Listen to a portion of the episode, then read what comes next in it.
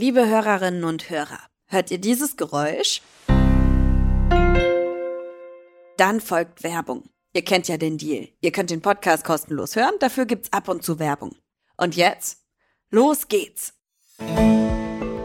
Geolino Spezial, der Wissenspodcast für junge Entdeckerinnen und Entdecker.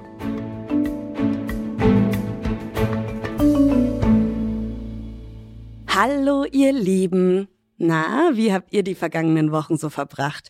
Habt ihr alle alten Folgen nochmal durchgehört? Ich habe schon ein, zwei nochmal gehört. Mir gefällt immer noch am besten die Folge zum Thema Leben in der Steinzeit. Erzählt mir auch, welches eure Lieblingsfolge ist. Ansonsten hoffe ich natürlich, hattet ihr auch schöne Ferien und habt jetzt richtig, richtig Lust auf neue Folgen Geolino Spezial.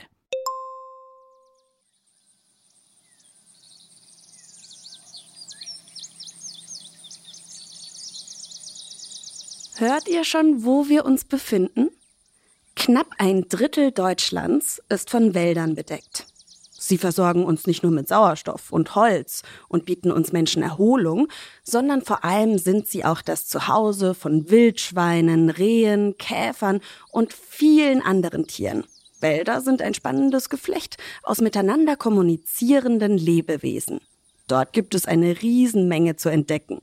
Also schnürt festes Schuhwerk, schmeißt euch eine Brotzeit in den Rucksack und dann auf geht's. Wir stapfen los durch den Wald.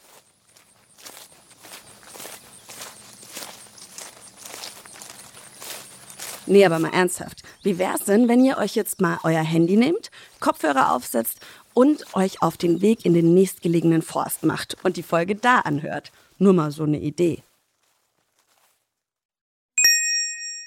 Gäbe es uns Menschen nicht auf der Erde, wäre fast ganz Deutschland von Wald bedeckt. Und zwar von Buchenwald. Ihr könnt das noch immer beobachten. Lässt man ein Stück Natur in Ruhe, also brach liegen, sprießen dort schon nach wenigen Jahren Sträucher und erste Stämmchen. Nach einem Jahrhundert recken sich dann Baumriesen in die Höhe, in deren Geäst und Unterholz Wildschweine, Spechte und Regenwürmer eine Heimat finden. Allerdings haben die Menschen hier in Deutschland schon vor mehr als 10.000 Jahren damit angefangen, den Wald zu roden, um Platz für Viehweiden, Dörfer und später Städte zu schaffen. Heute ist Deutschland eines der am dichtesten besiedelten Länder Europas, aber trotzdem auch noch ein Waldreich, denn wie gesagt, knapp ein Drittel unserer Landesfläche ist von Wald bewachsen. Der höchste Baum Deutschlands ist eine knapp 67 Meter hohe Douglasie. Sie steht im Freiburger Mühlwald. Damit ist sie genauso hoch wie die Siegessäule in Berlin. Aber was ist eigentlich ein Wald? Diese scheinbar einfache Frage ist gar nicht so leicht zu beantworten, denn Expertinnen und Experten liefern dazu verschiedene Definitionen. Laut dem deutschen Bundeswaldgesetz ist jede mit Forstpflanzen bestückte Grundfläche ein Wald. Anders ausgedrückt, Wald ist also, wo viele Bäume wachsen. Die Landwirtschaftsorganisation der Vereinten Nationen, kurz FAO, sieht das strenger.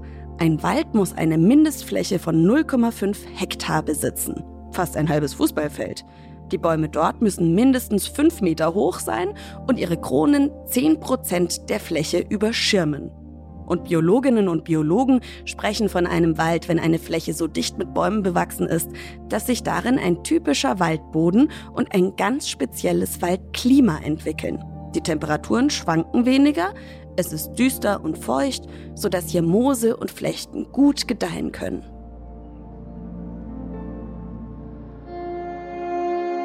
Der größte Wald Deutschlands ist der Pfälzerwald in Rheinland-Pfalz. Er nimmt ein gutes Drittel der gesamten Pfalz ein. Rheinland-Pfalz ist auch das waldreichste Bundesland Deutschlands. 41 Prozent der gesamten Fläche sind mit Forst bedeckt.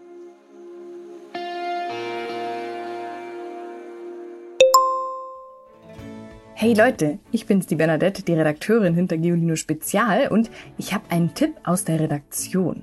In unserem aktuellen Geolino Extra Magazin geht's nämlich, wie auch hier im Podcast, auch um unseren Wald.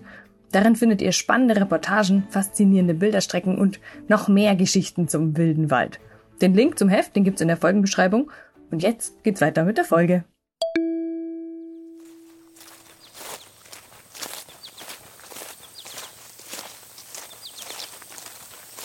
In Deutschland gibt es so viel Wald, da dauert es nicht lange, bis man im nächsten ankommt.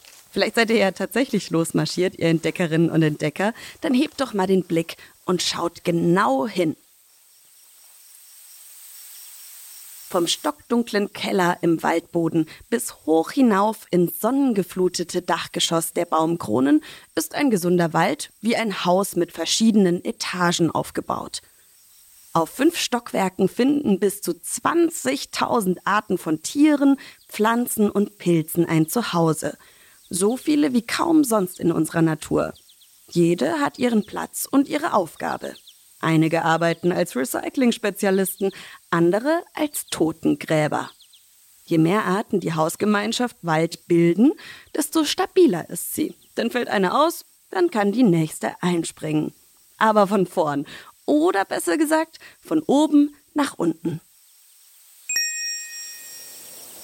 Das Dachgeschoss bildet die Baum- oder Kronenschicht. Tagsüber flitzen Eichhörnchen durchs Kronendach, die sie vor Sonne, Wind, Regen und Feinden schützt. Etliche Vögel nutzen das Dachgeschoss als Brutplatz oder Ausguck für Jagdflüge. Nachts flattern Fledermäuse oder schleichen Baummarder aus ihren Nestern und Höhlen am und im Stamm. Und vor allem durch die Kronenschicht, die den Wald abschirmt, entsteht das typisch kühl-feuchte Waldklima.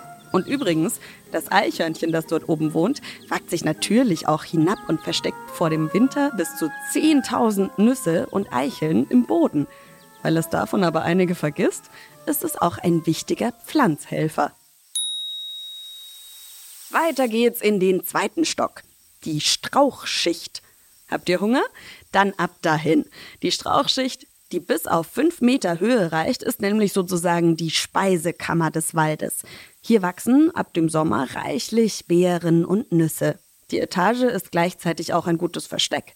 Denn die Sträucher wachsen zusammen mit jungen Bäumen kreuz und quer. Viele können sich noch dazu mit Dornen wehren. Etliche Vögel bauen gerade darum in dieser wilden Waldetage ihre Nester oder ziehen sich zum Essen oder ruhen hierher zurück. Die Amsel zum Beispiel Sie dient dem Wald zudem als Samentaxi, denn sie verbreitet genau wie Drossel, Star und Neuntöter auf ihren Flügen die Samen der Pflanzen. Wir gehen wieder eine Etage tiefer in den ersten Stock. Die Krautschicht. Jetzt wird's bunt. Hier sprießen Blumen, Gräser, Fahne und Kräuter bis auf eineinhalb Meter Höhe. Je lichter ein Wald, desto üppiger und höher ist die Krautschicht aber auch in eher dunklen Buchenwäldern blüht sie wenigstens ein paar Wochen lang auf. Im Frühjahr wachsen Bärlauch oder Leberblümchen heran, noch bevor sich das Kronendach des Waldes schließt. Dank der vielen Blüten und Blätter ist dieses Waldgeschoss ein begehrter Lebensraum und Nahrungsquelle für Insekten aller Art. Und auch der Rotfuchs ist hier unterwegs, und zwar als Gesundheitspolizist des Waldes, denn er frisst Würmer, kranke Hasen oder tote Rehe. Kaum sind wir im Erdgeschoss angekommen, in der Boden- oder Moosschicht heißt es Kopf einziehen. Das Erdgeschoss im Wald ist nämlich nur bis zu 20 Zentimeter hoch. Seid ihr vor Ort, könnt ihr euch ja mal auf den Boden legen für eine bessere Sicht. Die Bodenschicht besteht aus Moosen, Flechten und Pilzen. Vielleicht müffelt es auch ein bisschen nach Kompost. Denn hier unten verarbeitet ein Recyclingtrupp aus Abermilliarden Tierchen, Pilzen und Bakterien herabfallendes Laub und anderes Pflanzenmaterial zu fruchtbarem Humus, auf dem Neues wachsen kann. Mistkäfer zum Beispiel. Die arbeiten vor allem als Müllmänner, die Dung und Laub entsorgen. Aber auch Igel sind hier im Erdgeschoss zu Hause. Unter Reisig und Laubhaufen suchen sie sich, sobald es kälter wird, Winterquartiere.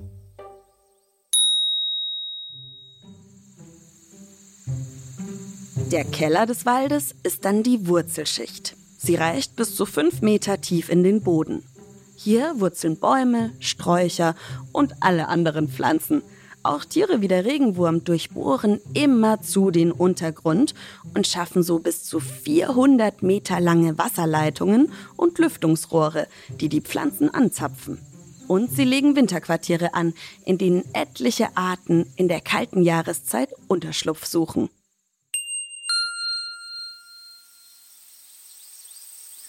Der älteste Wald Deutschlands ist der Wald Heilige Hallen in Mecklenburg-Vorpommern. Schon um 1850 hat der Großherzog von Mecklenburg-Strelitz verfügt, dass die Fläche für alle Zeiten unverändert bleiben soll. Bis heute steht der Wald unter Naturschutz.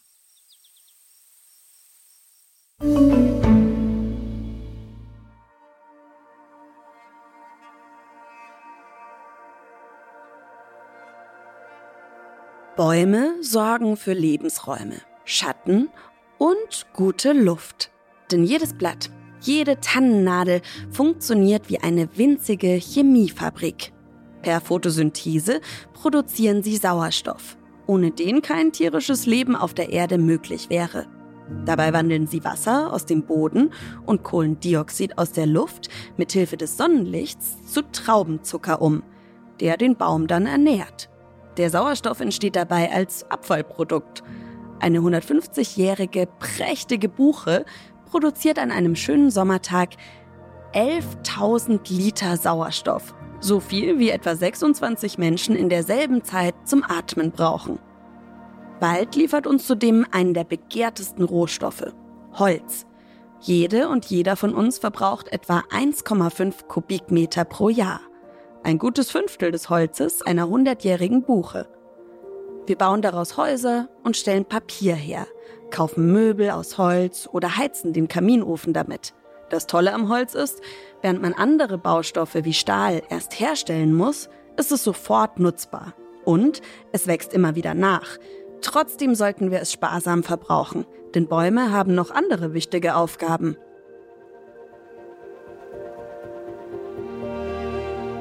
Alte, weitgehend unberührte Wälder sind Oasen des Lebens. Nirgends in unserer Natur sind so viele Arten von Pflanzen, Tieren und Pilzen zu Hause. Vor ein paar Jahren schon hat die Bundesregierung darum beschlossen, 5% der Wälder unter Schutz zu stellen und sich selbst zu überlassen. Solche Wälder, in denen Bäume von Menschen unbeeinflusst wachsen und vergehen, sind in diesen Zeiten des weltweiten Artensterbens wichtiger denn je, um die Vielfalt der Arten zu bewahren. Wusstet ihr außerdem, dass wenn wir den Wasserhahn aufdrehen, das Wasser oft aus dem Wald stammt? 40 Prozent jener Schutzgebiete, in denen unser Trinkwasser als Grundwasser aus dem Boden gezapft wird, liegen in Wäldern. Denn deren Böden sind, anders als viele Äcker, fast völlig frei von Pestiziden. Und durch ihre schwammartige Konsistenz filtern und speichern sie herabprasselnden Regen nahezu perfekt.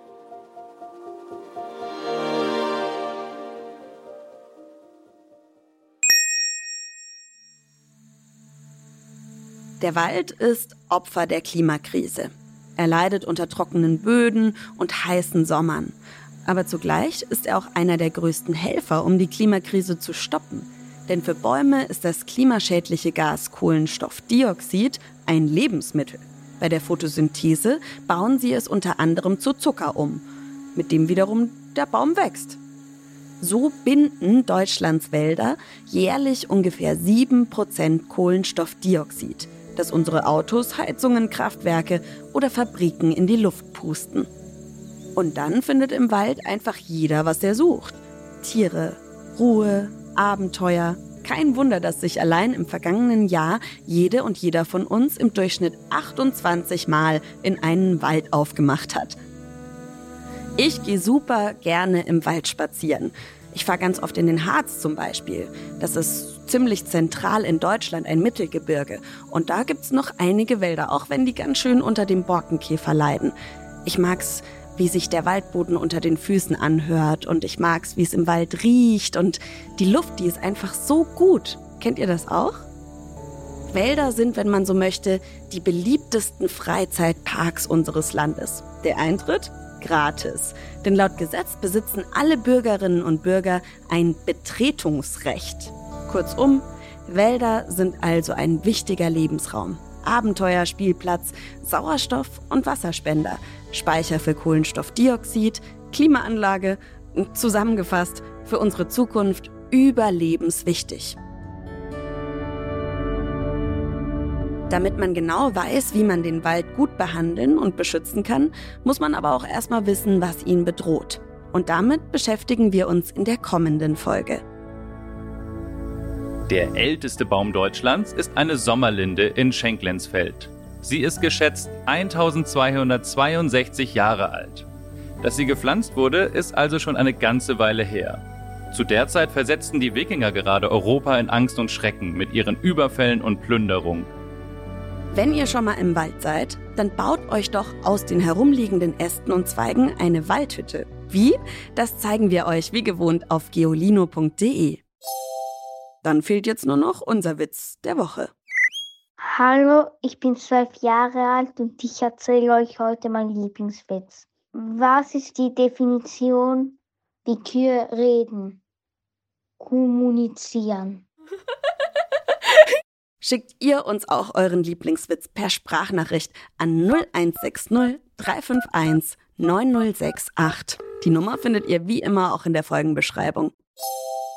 Damit ihr auch die nächste Folge ja nicht versäumt, könnt ihr den Podcast abonnieren, folgt uns, drückt auf die Glocke oder das Herz, was auch immer für eine App ihr benutzt und schaltet auch nächste Woche wieder ein. Ich bin Ivy Hase und außer mir arbeiten an diesem Podcast unser Sprecher Tim Pomerenke, Bernadette Schmidt am Skript und Alexandra Zebisch in der Produktion. Und bis nächste Woche erzählt mir doch außerdem mal, was ihr am Wald besonders gern mögt. Ich freue mich auf eure Nachrichten. Tschüss! Noch mehr Geolino für zu Hause? Schaut einfach unter geolino.de slash spezial.